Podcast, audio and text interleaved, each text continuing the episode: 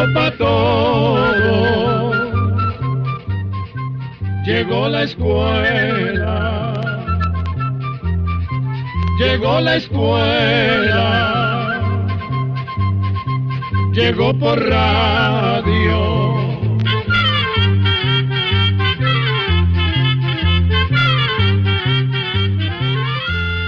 Hola, ¿qué tal? ¿Cómo están ustedes? Esperemos que muy bien. Nosotros aquí de nuevo ante los micrófonos para continuar juntos, ustedes y nosotros, compartiendo inquietudes y con estas la motivación de saber y mejorar cada día. Por eso, con gran placer presentamos Oigamos la respuesta. Bienvenidos, estimados oyentes, a un espacio más del Instituto Centroamericano de Extensión de la Cultura. Con nuestro lema, comprender lo comprensible es un derecho humano. En el programa de hoy sabremos si es el corazón el que le dicta al cerebro las ideas y los pensamientos. Y vamos a saber cuáles son esos enormes icebergs que se desprenden de la Antártida. Conversaremos también acerca de la inyección que ponen en la espalda a las mujeres que van a dar a luz. Bienvenidos, estimados amigos y amigas, a esta nueva aventura de Oigamos la Respuesta. El señor Ernesto Montoya nos escribe desde Chinandega, en Nicaragua, y dice, Quiero saber si es el corazón el que le dicta al cerebro las ideas o pensamientos. Oigamos la respuesta. En tiempos antiguos se consideraba al corazón como el centro de la inteligencia, las emociones y los sentimientos.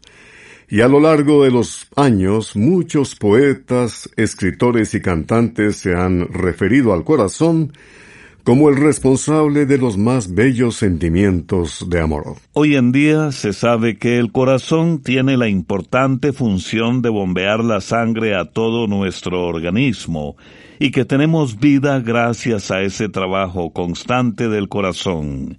Sin embargo, según han ido descubriendo los científicos, es el cerebro el que produce la inteligencia, las emociones y los sentimientos. Entonces, ¿por qué relacionamos al corazón con los pensamientos o sentimientos? La respuesta es que probablemente esta idea tenga que ver con las reacciones que sentimos en el corazón ante ciertas situaciones.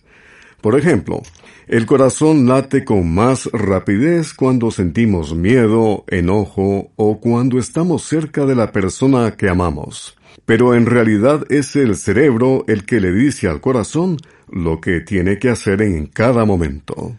Cuando se tiene miedo o enojo, el cerebro manda la orden de que aumente la cantidad de ciertas sustancias que hacen que nos preparemos para defendernos o para huir.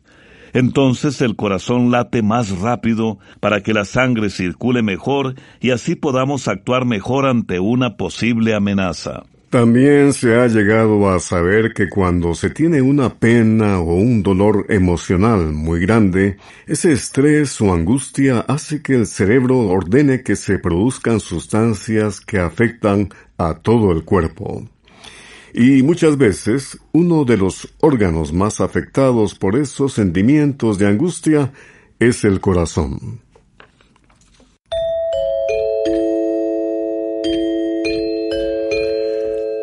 ¿Por qué los perros aullan de noche? ¿Será que ven espíritus? Es la consulta del señor Antonio Espinosa, quien nos ha enviado un WhatsApp desde Liberia, Costa Rica, y vamos a escuchar la respuesta.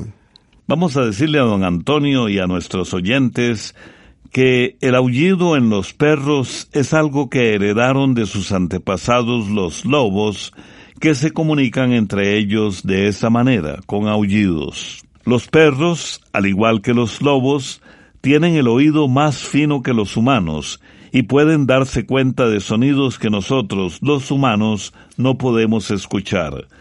Por eso, cuando los sonidos son muy agudos, como por ejemplo el pito de un tren o una sirena, les molesta el oído y se ponen a ladrar o a aullar. Pero también se dan casos en que los perros se sienten solos y tristes y se ponen a aullar cuando el dueño no está. Ahora bien, la gente le da distintos significados a las reacciones que tienen los perros a los sonidos. Por ejemplo, dicen que los perros aullan cuando sienten que va a temblar o cuando va a haber algún derrumbe. También se dice que pueden darse cuenta cuando va a venir una cabeza de agua o una inundación, mucho antes que las personas lo sepan. Esa gran sensibilidad de los perros a los ruidos también hace que, a veces, se queden mirando hacia un lugar y se mantengan muy quietos o aullan o ladran y nosotros miramos y no vemos ni oímos nada. Eso probablemente ha intrigado y hasta asustado a algunas personas, y de esa inquietud pudo haber nacido la creencia de que los perros pueden ver espíritus. Pero, como le decimos, todo esto se debe a que los perros tienen el oído mucho más fino que nosotros y se dan cuenta de cosas que los seres humanos no percibimos. Les invitamos a querer, amar y a soñar y descubrir lo hermoso de la vida. El dúo conformado por Juan Carlos y Yana Ureña de Costa Rica y esta canción, Creo.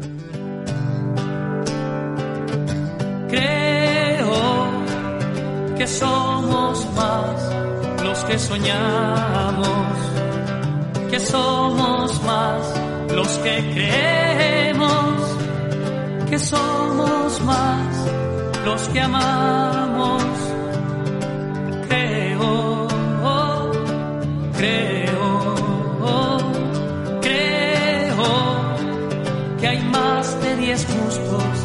en la tierra mucho más de siete maravillas que no me moriré por el oro negro. Creo, creo, creo que no cederá la vida ante el dolor que resistirá en nuestro pecho el amor.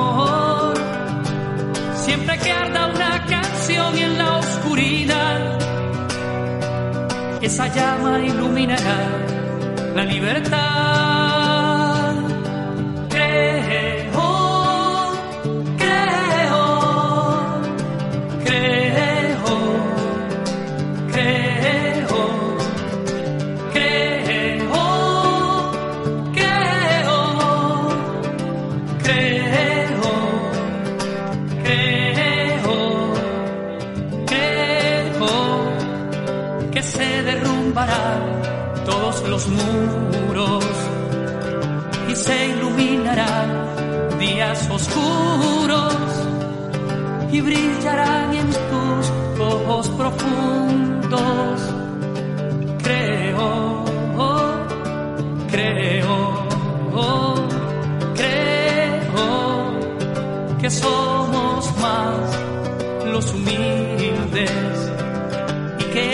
Decidido ser felices, porque lo imposible no existe, solo es más difícil, oh, más difícil. Creo que no cederá la vida ante el dolor, que resistirá en nuestro pecho el amor, siempre que arda una en la oscuridad. Esa llama iluminará la libertad. Creo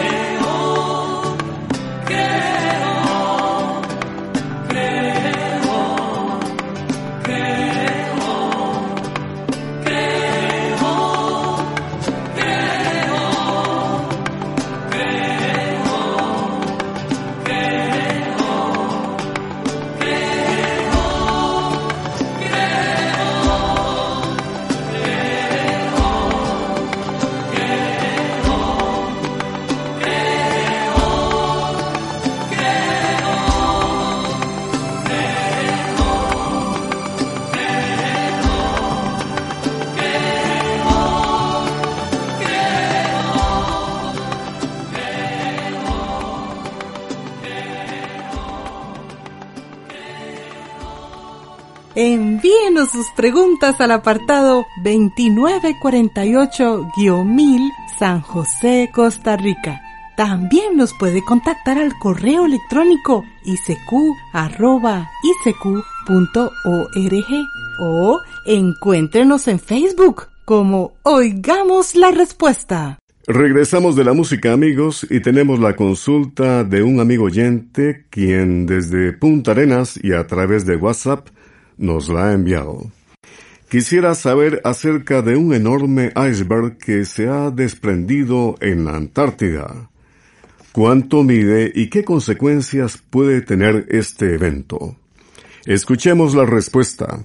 Un iceberg es un enorme bloque de hielo que flota en el mar. Los icebergs se desprenden de las zonas heladas que están cerca de los mares que rodean al Polo Norte o al Polo Sur, que son las zonas más frías de la Tierra, el Polo Norte y el Polo Sur.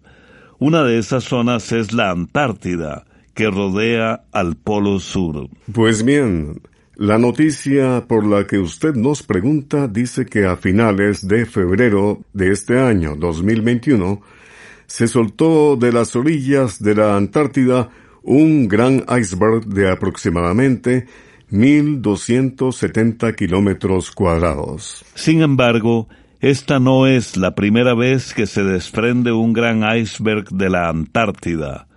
En el año 2000 se desprendió un gigantesco iceberg de casi 11.000 kilómetros cuadrados, y dos años después se soltó otro bloque de hielo de casi 7.000 kilómetros cuadrados. Según dicen los científicos que estudian esa zona, esto es normal, pues constantemente se están desprendiendo pedazos de hielo de la Antártida. Y en cuanto a los pedazos más grandes o icebergs, dicen los investigadores que eso no se debe al cambio climático que afecta al planeta. La causa tiene que ver con situaciones normales propias del hielo que cubre la Antártida. Es decir, que en esos lugares ocurren movimientos naturales de ajuste en los que se sueltan pedazos de hielo viejos, por decirlo así, para dar paso a nuevas masas de hielo que se forman debido al intenso frío de esas regiones. Vamos a decirle que todavía no se sabe bien cuáles podrían ser las consecuencias de este reciente desprendimiento del iceberg que usted menciona. Podría ser que simplemente se quede muy cerca de la Antártida, pero también podría irse moviendo con las corrientes marinas y poco a poco romperse en bloques más pequeños. De ser así, podría haber riesgos para las naves que están en esa parte del mar o para las costas de las islas cercanas. Solo como ilustración, un ejemplo de choque de un barco contra un iceberg fue el que provocó el famoso hundimiento del barco Titanic, que ocurrió la noche del 14 de abril de 1912 y en el que murieron 1.514 personas. La agrupación Costa Azul de Nicaragua nos presenta en la sección musical un canto lleno de tradición, de chispa humorística, pero también de amor por la tierrita y por los cultivos. Mi cafetal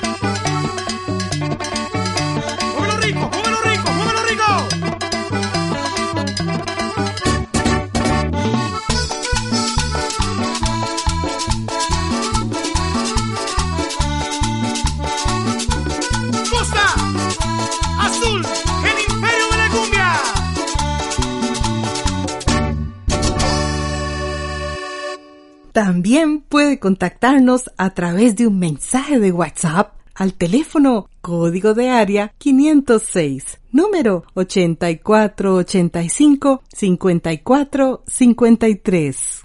El señor Mario González Mendoza se comunica con nosotros desde Guatemala y dice, Quiero saber por qué cuando a las mujeres las operan con cesárea, la anestesia se las ponen en la espalda y no en el estómago, si se supone que necesitan dormir la parte que van a cortar. Oigamos la respuesta.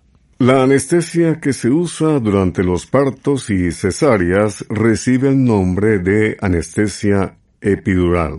Esa anestesia efectivamente se pone en la espalda en un lugar de la columna vertebral llamado espacio epidural. Resulta que por dentro de la columna vertebral está la llamada médula espinal. Esta médula está formada por un conjunto de nervios en forma de cilindro. Esos nervios se conectan al cerebro y controlan muchas de las funciones del cuerpo. Cuando se inyecta la anestesia en esa parte de la espalda de la mujer, la sustancia llega a la médula espinal. Al llegar a la médula, la anestesia bloquea la sensibilidad de los nervios que van al vientre, la pelvis y las piernas. Eso hace que las mujeres no sientan los intensos dolores del parto, y si se hace la cesárea, tampoco sienten el corte de la operación. Una de las ventajas de usar la anestesia epidural es que se evitan los efectos secundarios que produce la anestesia general. Y lo mejor es que la mujer puede permanecer despierta durante ese maravilloso momento del nacimiento del ser que ha llevado en su vientre durante nueve meses. Y ahora amigos vamos a presentarles la música huasteca con el trío Sinfonía Huasteca de México, el Pávido Návido.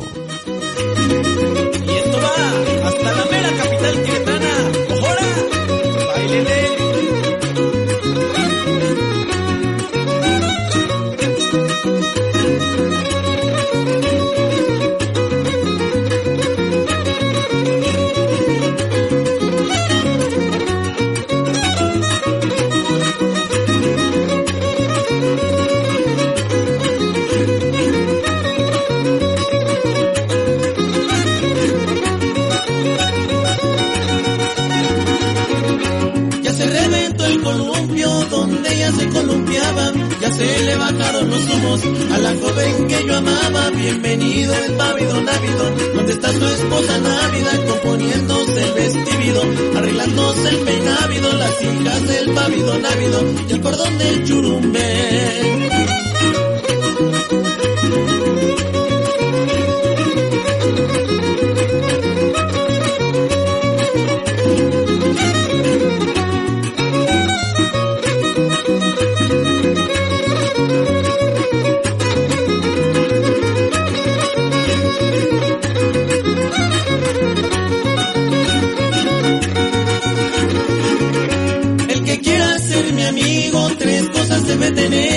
Buena silla y buen caballo, buenas piernas para correr. Bienvenido el pávido návido, donde está su esposa návida, componiéndose el vestido, arreglándose el peinávido, las hijas del pávido návido y el cordón del churumbe.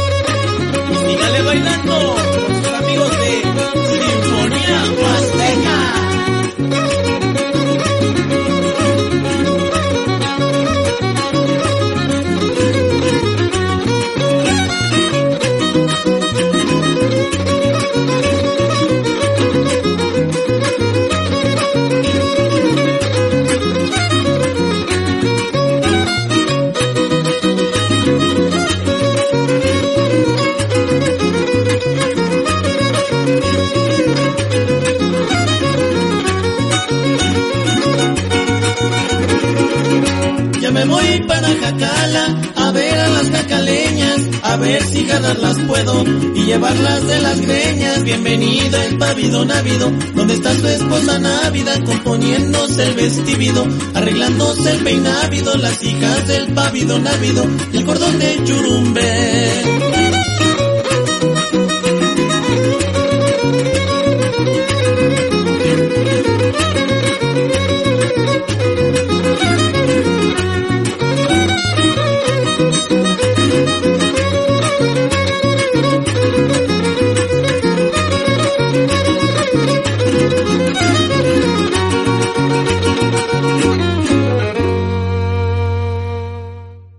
Continuamos en Oigamos la Respuesta. Muchas gracias por la amable atención que nos prestan y gracias también a este medio de comunicación. Quiero saber si existen sirenas macho. Es la pregunta que nos hace un amigo oyente desde Nicaragua. Oigamos la respuesta. Las sirenas son unas criaturas imaginarias que se mencionaban en las leyendas de los antiguos griegos. En esas leyendas se decía que las sirenas eran mitad pez y mitad mujer. Estos seres vivían en el mar, en unas islas rodeadas de rocas y que cantaban tan bonito que hechizaban a los marinos. La leyenda también dice que esos hombres, atraídos por el dulce canto de las sirenas, se lanzaban al mar y se ahogaban o se estrellaban contra las rocas y morían. Por eso, también se decía que las sirenas eran el símbolo de la muerte y de la fatalidad. Estas leyendas fueron pasando de boca en boca y fue así como llegó a hablarse de sirenas en muchas partes del mundo. Pues resulta que en esas historias de los griegos también hablaban de otro ser muy parecido a las sirenas, pero de sexo masculino. Se trataba de Tritón, el hijo de Poseidón, dios de los mares. De Tritón se decía que era un ser con cuerpo de pez de la cintura para abajo y apariencia de hombre de la cintura para arriba. La leyenda griega también decía que Tritón era de color azul con cabello verde y vivía con sus padres en un castillo de oro en el fondo del mar. Tritón llevaba en su mano un gran caracol que soplaba a manera de trompeta y calmaba las olas del mar. Pero el poderoso sonido del caracol también podía enfurecer al océano y crear tempestades. Otras leyendas dicen que Tritón tuvo hijos semejantes a él que fueron llamados tritones y también tenían el poder de controlar las olas del mar.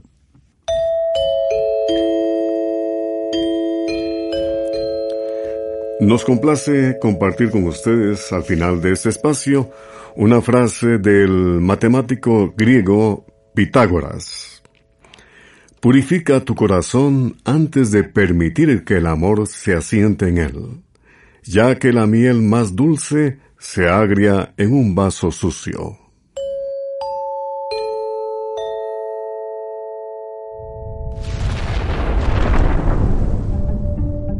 ¿Alguna vez han estado cerca de un volcán? Estamos preparando un programa especial sobre nuestros volcanes en Centroamérica. Por eso les tenemos una invitación. Les invitamos cordialmente a que nos envíen un audio a nuestro WhatsApp de máximo de un minuto de duración contándonos sus experiencias con los volcanes. ¿Alguna historia? ¿Alguna leyenda? ¿O incluso haber estado muy cerca de una erupción? Para nosotros será un gusto escucharles. Quedan cordialmente invitadas e invitados entonces a que nos envíen sus audios contándonos sus experiencias con los volcanes. Recuerden, máximo un minuto de duración. Nuestro WhatsApp es código de área 506, número 84855453. Repetimos, Código de área 506, número 8485-5453. Y así, entre ustedes y nosotros, prepararemos este programa especial sobre los volcanes en nuestra querida Centroamérica. Agradeciéndoles muchísimo la atención que nos han prestado, les invitamos para que mañana no se pierdan un espacio especial de Oigamos la Respuesta sobre las abejas. Está muy interesante, no se lo pierdan. Programa B Control 08. Y así llegamos al final del programa del día de hoy. Los esperamos mañana en este su programa Oigamos la Respuesta. Mándenos sus preguntas al apartado 2948-1000 San José, Costa Rica. También puede enviarnos sus preguntas al correo electrónico isq.org o encuéntrenos en Facebook como Oigamos la Respuesta. O llámenos por teléfono, código de área 506, número 2225-5338 o 2225-5438. Recuerde que comprender lo comprensible es un derecho humano.